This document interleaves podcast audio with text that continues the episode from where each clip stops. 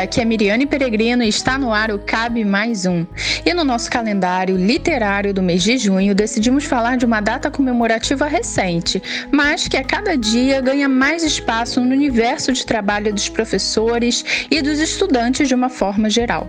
Eu estou falando do Dia da Mídia Social, que faz uma referência também ao Dia do Social Media, aos profissionais das redes sociais.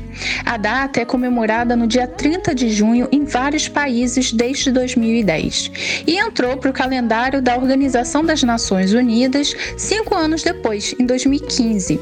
O Dia da Mídia Social celebra as transformações que as mídias sociais trouxeram à comunicação global, impactando diretamente nosso comportamento em sociedade. E por que a gente trouxe essa data comemorativa para o calendário literário, né, gente? Porque a literatura tá on, né? Entrando aí nesse, é, né, nesse jargão, usando um pouco esse jargão também. Tá on a literatura, a gente tem aí uma série de canais de resenha de livros no YouTube, artistas, né, produzindo, divulgando seus poemas nas redes sociais, professores ocupando também esse espaço já antes da pandemia, né? E mais ainda agora com a realidade do ensino remoto, né? É, nós mesmos no Literatura Comunica temos produzido muito mais conteúdos né, de literatura, de incentivo à leitura, para serem divulgados nas redes sociais, né, reconhecendo a importância desse espaço. É, vocês, não sei se vocês sabem, mas no Brasil cerca de 110 milhões de pessoas estão conectadas à internet. Gente, 110 milhões de pessoas representam metade da população brasileira. Então, é um espaço realmente que nós, educadores, precisamos ocupar, precisamos é, estabelecer alternativas. E aí a gente que é professor também acaba sendo também um pouco social média, né? É, trabalhando realmente, pensando nesse espaço de contato com os nossos alunos e com o público de uma forma geral.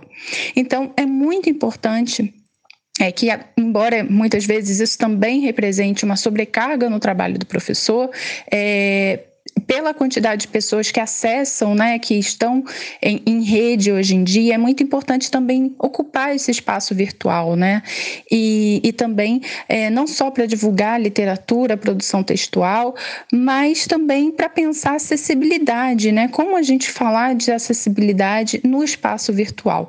E é por isso que a gente convidou, né, o Alexandro Lins para a gente ter essa conversa sobre mídias sociais é, também, né? O Alexandro Leandro Lins, ele é professor especializado da Fundação Municipal de Educação de Niterói, né, no estado do Rio de Janeiro, e tradutor e intérprete de Libras da Faculdade de Letras da UFRJ. Né? É, ele é coordenador do projeto Sinalidade e o supervisor do setor de tradutores e intérpretes de Libras do Departamento de Letras Libras da UFRJ. Alex também é guia intérprete para pessoas com surdo-cegueira e audiodescritor. Tem experiência de educação, acessibilidade em redes sociais e políticas de formação continuada. Bom dia, Alex. Que bom ter você aqui com a gente no Cabe Mais Um, né? Você é professor, realiza vários trabalhos na área da educação, principalmente como tradutor e intérprete de Libras, discutindo e propondo ações de acessibilidade também nas redes sociais, né? Eu gostaria que você falasse um pouco sobre o projeto Sinalidade, como acontecia antes da pandemia e como está acontecendo agora. Bom dia, Miriane. Então, o projeto Sinalidade ele é um projeto de extensão da Faculdade de Letras da UFRJ, que é a Universidade Federal do Rio de Janeiro. Está vinculado à Pró-Reitoria de Extensão. O projeto ele foi criado justamente no período de pandemia da Covid-19. É, estávamos pensando em ações para realizar durante a pandemia e eu resgatei essa ideia que eu tinha de criar um projeto voltado à diversidade, inclusão e diferença. Então, eu acabei me reunindo com alguns alunos e organizamos a proposta do projeto Sinalidade. O projeto Sinalidade ele foi criado com o intuito de congregar, né? trazer pessoas voltadas à área da diversidade e inclusão e tornar um espaço de troca e de construção coletiva. Inicialmente, começamos pelas lives, que são lives formativas, né, nas quais nós convidamos profissionais e professores especializados em alguma área do conhecimento e criamos um diálogo né, para apresentar um pouco desses conteúdos, tirar dúvidas e construir conhecimentos coletivamente. sendo que essas lives ganharam bastante repercussão. Temos lives com mais de duas mil visualizações, por exemplo. Além disso, o projeto Sinalidade ele também propõe oficinas, cursos e agora vamos criar um laboratório de audiodescrição. Na equipe do projeto, nós temos técnicos da UFRJ, temos docentes, além de estudantes de graduação e pós-graduação, bem como colaboradores é, externos da UFRJ. Atualmente, nós temos parcerias com algumas universidades e espaços culturais, por exemplo, o Museu da Inclusão de São Paulo, que é o maior museu de história né, das pessoas com deficiência da América Latina. Olha que interessante, eu não sabia que o projeto Sinalidade tinha começado justamente nesse momento da pandemia, né? É, a gente no Literatura começou a produzir podcast também nesse momento, né? Pensando em, em formas alternativas de, de, produzir material, de divulgar nosso trabalho e fazer o que a gente acredita, né? Através da literatura e do incentivo à leitura. É, o calendário literário, Alex, ele é um, uma série, né? Do nosso podcast é uma série de mini episódios. Então a gente já está caminhando aqui na nossa conversa para o final e vou trazer mais uma pergunta para você, né? É, eu gostaria de saber saber se você, além de professor, se considera também um social media, né? É como você encara essa relação educação e redes sociais, o que você vê de positivo e negativo, né, no, no uso dessas redes. Então, é, nesse período né, de pandemia, muitos de nós viramos social media, na é verdade. é, mas pensar nas mídias sociais é fundamental é, principalmente quando a gente pensa em mídias inclusivas. Por quê?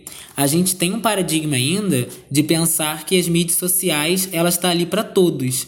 Mas quem são esses que cabem no seu todos ou no seu todes? É muito importante a gente pensar no conteúdo que a gente produz e a quem a gente alcança é, esse espaço, né, nossas redes sociais, esse espaço de mídia que nós utilizamos, ele é fundamental porque ele é em formato acessível, ou seja, nós temos o recurso da Libras, que é a língua brasileira de sinais, a gente tem audiodescrição, temos legenda, que atende a um público com deficiência, que são pessoas surdas, pessoas com deficiência visual, pessoas com deficiência auditiva, com surdo cegueira e outras pessoas que também são usuárias dessas tecnologias assistivas é fundamental a gente pensar, né, entender é, as redes sociais e as mídias como um local democrático. Mas para isso é fundamental que nós tenhamos recursos de acessibilidade. E todos nós, né, que trabalhamos com algum grupo marginalizado ou excluído socialmente, devemos pensar também nesses outros grupos. E todo mundo deve pensar que pessoas com deficiência ou pessoas usuárias dessas tecnologias têm que ter acesso ao conteúdo que elas produzem. A gente já produz conteúdo pensado né, na diversidade e inclusão em formato acessível, mas há um leque de opções né, disponíveis é, na internet de conteúdos, mas que não tem acessibilidade. Então, pensar é, nas redes sociais, nas mídias sociais, é, em formato acessível e inclusivo tem sido um grande paradigma que tem crescido nos últimos anos. A gente tem percebido que outras pessoas têm possibilitado o acesso né, das pessoas com deficiência por meio de recurso e acessibilidade, mas a gente sabe que existe uma quantidade de conteúdo gigantesca quando a gente passa a comparar em conteúdos acessíveis. Ou seja, nós estamos privando essas pessoas, pessoas com deficiência, de terem acesso ao nosso conteúdo, né? Algo que não deveria ser assim. A gente, né, que é produtor de conteúdo e social media, deveríamos querer atingir o máximo, é, o maior número de pessoas, mas isso ainda não é uma realidade. E o Cabe Mais Um fica por aqui. Nós acabamos de ouvir né, o professor de Libras e social media também, é Alex Sandro Lins. Né? Ele é coordenador do projeto Sinalidade né, da Faculdade de Letras da UFRJ. Né? Quem quiser conhecer mais desse, é, desse projeto, né, que trabalha aí com mídias inclusivas, né, é o arroba sinalidade.ufrj tá bom? E o calendário fica por aqui até o próximo mês.